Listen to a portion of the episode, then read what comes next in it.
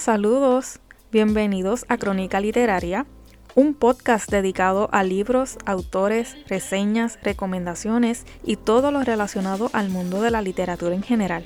Acompáñenme cada semana a explorar, soñar e imaginar. Soy su host Francesca y sin más preámbulo, vamos allá.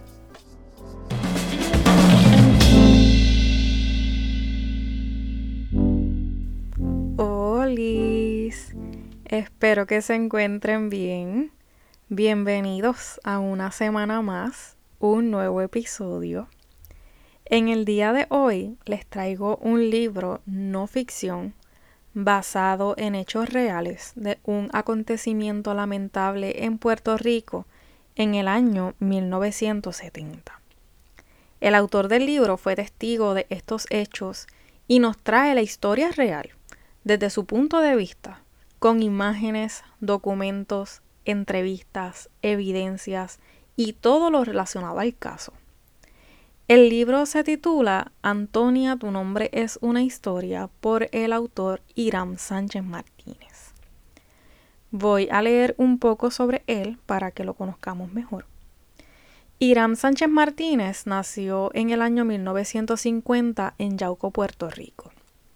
Estudió en las facultades de Ciencias Sociales y Derecho de la Universidad de Puerto Rico, recinto de Río Piedras. Fue redactor y fotógrafo del semanario La Hora. Aunque practicó privadamente su profesión de abogado al inicio de su carrera, se ha desempeñado mayormente en el servicio público. Ha sido juez del Tribunal Supremo y de Apelaciones de Puerto Rico. Es autor de varias novelas y ha ganado premios muy importantes por alguna de ellas. Para el episodio de hoy, elegí uno de sus libros que más me ha impactado, porque estos hechos ocurrieron 19 años antes de que yo naciera. Y es curioso porque crecí escuchando la canción que compuso Antonio Cabambale el Topo acerca de este acontecimiento y de dónde salió el título de este libro sin yo tener idea de lo que trataba. Ahora que sé y entiendo, siento la misma frustración que muchos puertorriqueños, no solo porque fue algo trágico que sucedió realmente en la isla, sino que aún después de 52 años, todavía se continúa esperando justicia. Antonia Martínez Lagares, o Toñita como la llamaban de cariño, Nació el 22 de abril de 1949 en Arecibo, Puerto Rico. A consecuencia de los problemas económicos que ocasionó el fin de la Segunda Guerra Mundial, el padre de Antonia decide mudarse a Estados Unidos en busca del progreso social, como muchas otras familias puertorriqueñas. Tiempo después, toda la familia Martínez Lagares se establece en Newark, New Jersey. Procedente de una familia independentista, el amor a la patria era tan inmenso que Toñita y sus hermanos junto a su madre viajaban de visita a Puerto Rico constantemente. Por controversias con un vecino en New Jersey el 26 de febrero de 1960, Toñita y su hermana son enviadas de vuelta a Puerto Rico a vivir con un tío en Arecibo donde vivió y estudió hasta el día de su asesinato. Se caracterizaba por ser una estudiante responsable, respetuosa, muy aplicada, lo que la llevó a estudiar educación en la Universidad de Puerto Rico, recinto de Río Piedras. Su principal objetivo era ser maestra de español fuera de la isla para incentivar la cultura e identidad puertorriqueña en la diáspora. Y como muchos de ustedes ya saben, su desenlace fue a causa de un disparo con el arma reglamentaria de un policía a solo dos meses de su graduación de bachillerato. Esta tragedia ocurrió el 4 de marzo de 1970. La fuerza de choque de la policía de Puerto Rico entró a los predios del recinto a intervenir con estudiantes que protestaban en contra del cuerpo de instrucción de oficiales de reserva mejor conocido por sus iniciales como ROTC. Suena raro, pero es R-O-T-C, ROTC. Para los que me están escuchando que no tienen conocimiento al tema y que no son de Puerto Rico, les explico. En el 1919 se estableció en Puerto Rico un programa que obligaba a todos los jóvenes varones a registrarse para servir al ejército de los Estados Unidos una vez cumplieran 18 años. Además de obligarlos a firmar, el comité del ROT se encontraban dentro de la universidad, lo que ocasionó repulsión entre los estudiantes que no estaban de acuerdo con servir a la patria que los había colonizado.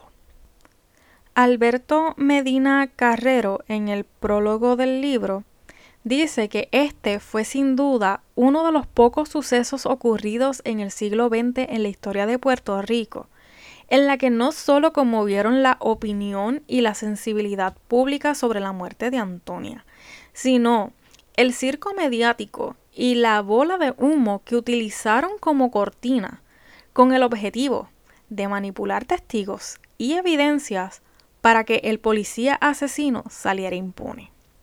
En el 1970 en Puerto Rico, no solo existía una lucha estudiantil contra el militarismo en la universidad, sino también contra el servicio militar obligatorio, la guerra de Vietnam y el colonialismo. Estados Unidos había perdido la paciencia por lo de la guerra de Vietnam y el campus era como terreno fértil para los actos de protesta contra el militarismo en la universidad cosa que también estaba sucediendo en la mayoría de los campus de las universidades norteamericanas. No era solo en Puerto Rico, las protestas en contra del servicio militar obligatorio eran a nivel Estados Unidos. El recinto de Río Piedras se había convertido en un campo de batalla entre dos bandos. El bando que se oponía al militarismo, a la presencia del ROT y a la guerra de Vietnam mientras que el otro bando eran los que se manifestaban en contra de la independencia de Puerto Rico y a favor de todo lo norteamericano. Este último grupo eran los estudiantes que tenían el ideal de convertir a Puerto Rico en Estado. Ellos eran los que combatían las protestas estudiantiles con contraprotestas, provocaban situaciones, incitaban a la violencia y lo hacían con toda la libertad, ya que las autoridades tanto universitarias como gubernamentales estaban de su lado. El Comité de Acción Femenina Universitaria, mejor conocida como CAFU, era una organización política independiente formada por estudiantes femeninas que se había constituido con miembros de diferentes facultades. Su mayor propósito era luchar por la independencia de Puerto Rico y los intereses del estudiantado universitario.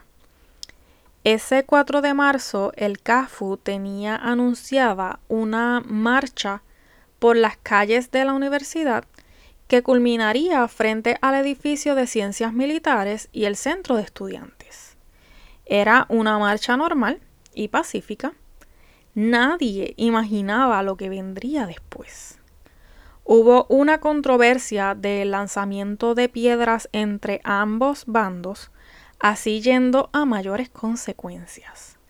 Desde adentro del edificio del ROT y la azotea, comenzaron a tirar piedras en respuesta y a disparar perdigones, cayendo al piso gente de afuera y algunos con el rostro cubierto de sangre. Un Chevrolet rojo se estacionó frente al centro de estudiantes y del baúl el conductor y otras personas sacaron cajas de cerveza preparadas a manera de cócteles Molotov. Encapuchados y sin identidad, incendiaron la caseta del ROT. Más tarde, entró a la universidad la fuerza de choque para desalojar el recinto. Los guardias que entraron llevaban puesto todo su equipo antimotín, cascos de metal con viseras, chalecos a prueba de balas, escudos protectores, botas militares altas, revólveres calibre .38 y roten. Roten es un bastón largo, bastante efectivo para romper cabezas, costillas, rodillas, etc. Era evidente que las instrucciones que los guardias tenían era desalojar a todas las personas que se hallaban dentro del recinto de la mejor manera que ellos sabían hacer, a empujones y golpes de rotén. El ex juez del Tribunal de Apelaciones, ex procurador general y ex subsecretario de Justicia de Puerto Rico, el licenciado Rafael Ortiz Carrión, era en aquel momento profesor de humanidades de la universidad y este pudo observar cuando miembros de la fuerza de choque intervenían de manera muy agresiva con el profesor Luis Hernández Aquino, ya un hombre bastante mayor. Ortiz Carrión intentó interceder por el profesor Hernández Aquino con el único propósito de que no lo agredieran porque no era necesario. Él solo quería salir de allí como todo el mundo. Sin embargo, la respuesta que obtuvo es obvia recibió por parte de la policía una amenaza verbal acompañada por un macanazo que gracias a su agilidad pudo esquivar. O sea, querían que la gente saliera de la universidad, pero tampoco los dejaban salir sin darles una paliza fuera quien fuera. La policía continuó con gases lacrimógenos, haciendo que todo el mundo se esparciera, la mayoría dirigiéndose hacia la avenida Ponce de León rumbo a los hospedajes. Varios estudiantes, incluyendo Irán, el autor de este libro, creyeron que la fuerza de choque se detendría en el portón de ciencias naturales, pero continuaron su labor por toda la avenida y calles aledañas donde hicieron los primeros disparos de armas de fuego. Toñita en ese momento se encontraba en su hospedaje cenando con su prima y una amiga cuando oyeron en las noticias sobre lo que estaba sucediendo con la policía de Puerto Rico en la universidad. Nilda e Irene, prima y amiga de Antonia, tenían mucha curiosidad de ver lo que estaba sucediendo en vivo y le propusieron a Toñita ir a averiguar, a lo que ella le responde con un no, ya que estuvo toda la mañana realizando su práctica como maestra en una escuela y luego estuvo hasta las 4 de la tarde en una cita con el dentista. Ella pues prefería quedarse descansando y enterarse de lo que estuviera sucediendo en la universidad por la radio y no exponer innecesariamente su seguridad física. Pero su prima y amiga insistieron tanto que Antonia pues cedió. El plan de las chicas era dirigirse a la entrada del campus, por donde queda la avenida Ponce de León, se acercarían al portón de ciencias naturales o hasta donde las circunstancias se lo permitieran. Doña Rita, la dueña del hospedaje, declaró en una entrevista que les dijo a las muchachas que por favor no salieran, que se quedaran, pero ellas insistieron en que era solo un momento, solo querían ver lo que estaba sucediendo. En el camino, las tres amigas se cruzan con otros compañeros que tenían los mismos planes que ellas y deciden ir todos juntos en grupo a ver cuán grave era la situación. Lograron entrar por el portón de la Facultad de Ciencias Naturales, pero no lograron avanzar mucho.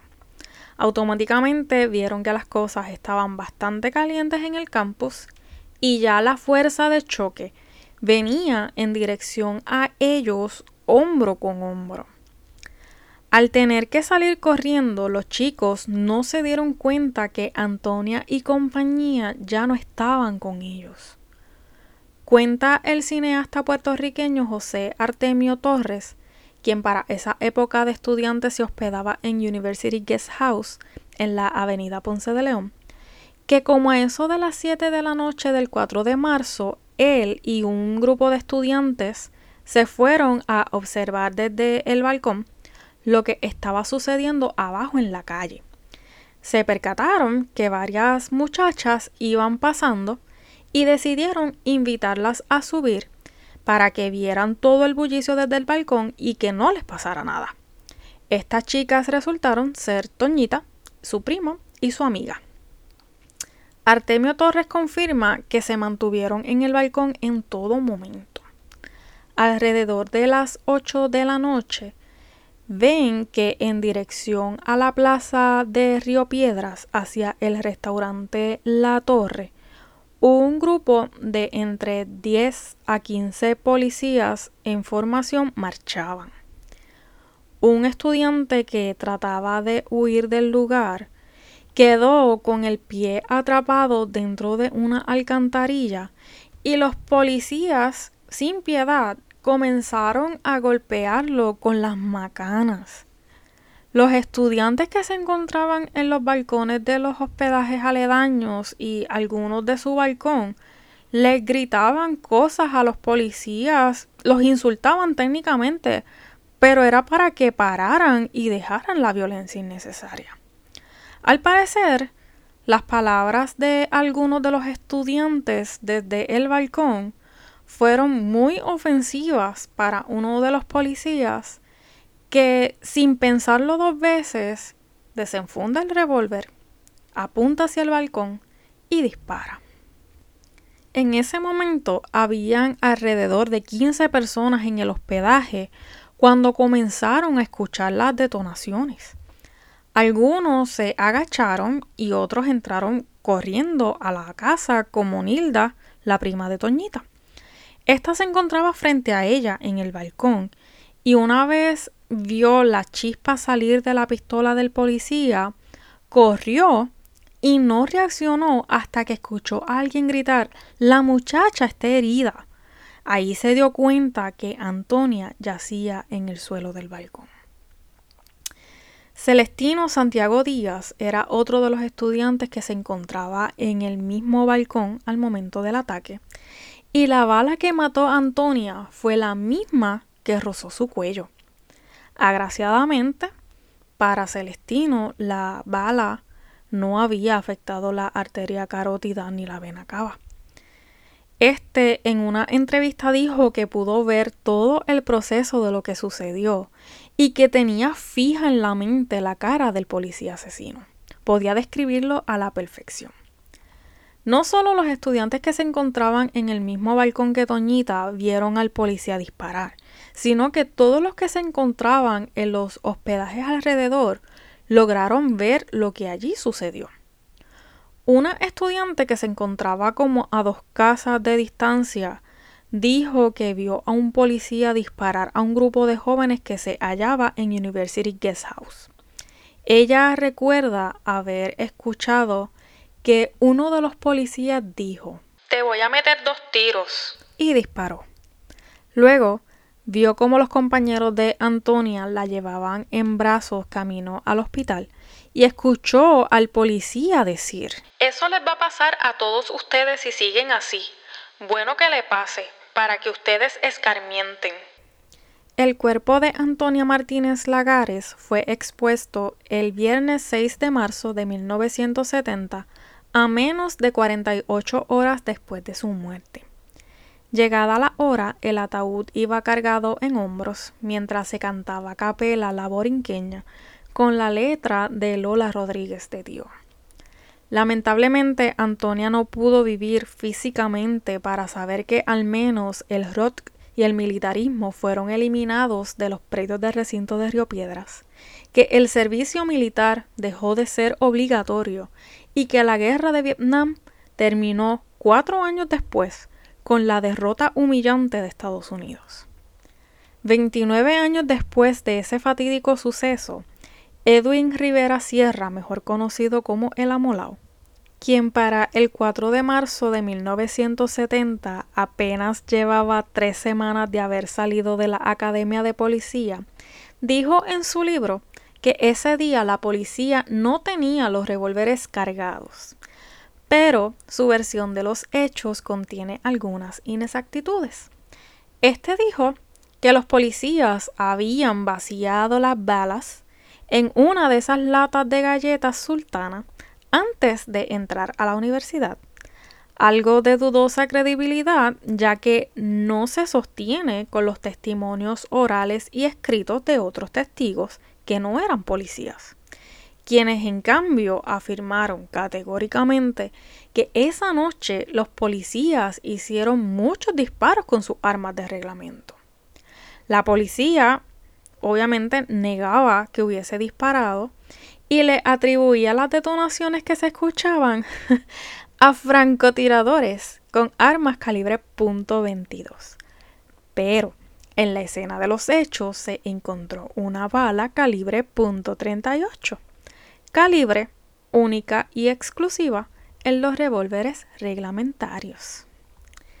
Aunque varios estudiantes fueron testigos e identificaron a varios guardias en los sucesos de aquella noche, sus testimonios no fueron tomados en cuenta.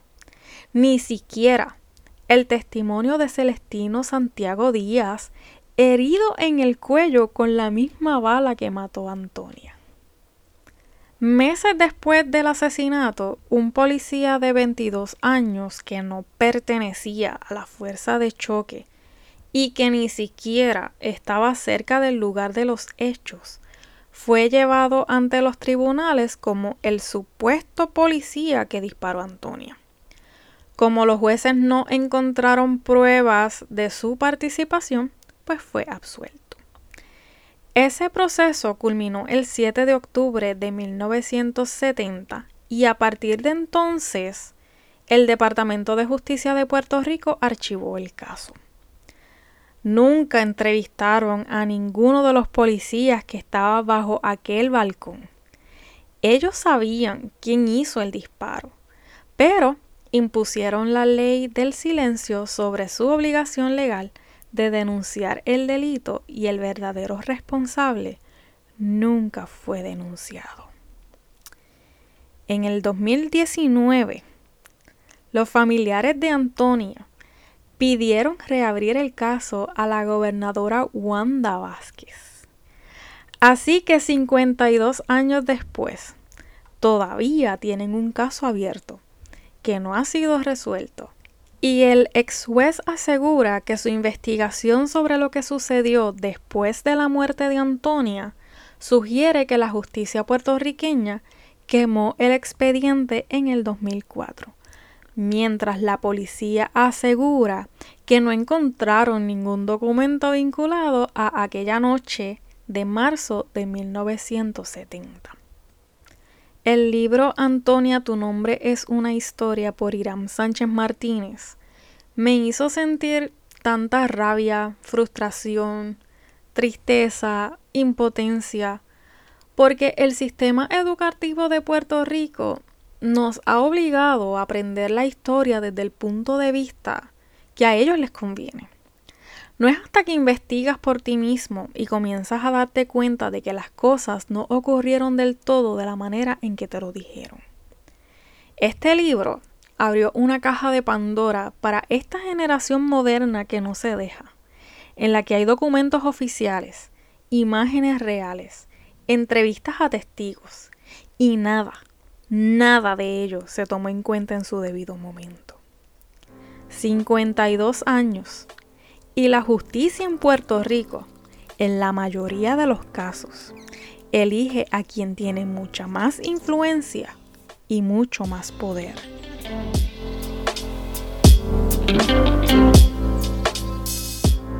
Bueno, pues hasta aquí el episodio de hoy. Esto fue la reseña del libro Antonia, tu nombre es una historia por el escritor Iram Sánchez Martínez. Si les interesa saber más sobre el suceso del 4 de marzo de 1970, conocer algunos de los testigos y sus versiones de los hechos, lo que sucedió en el funeral de Antonia, en las vistas judiciales, en la graduación de la Yupi ese verano, imágenes de todos los eventos, cartas, documentos, declaraciones, evidencias y más, pueden conseguir el libro en la librería online libro787.com.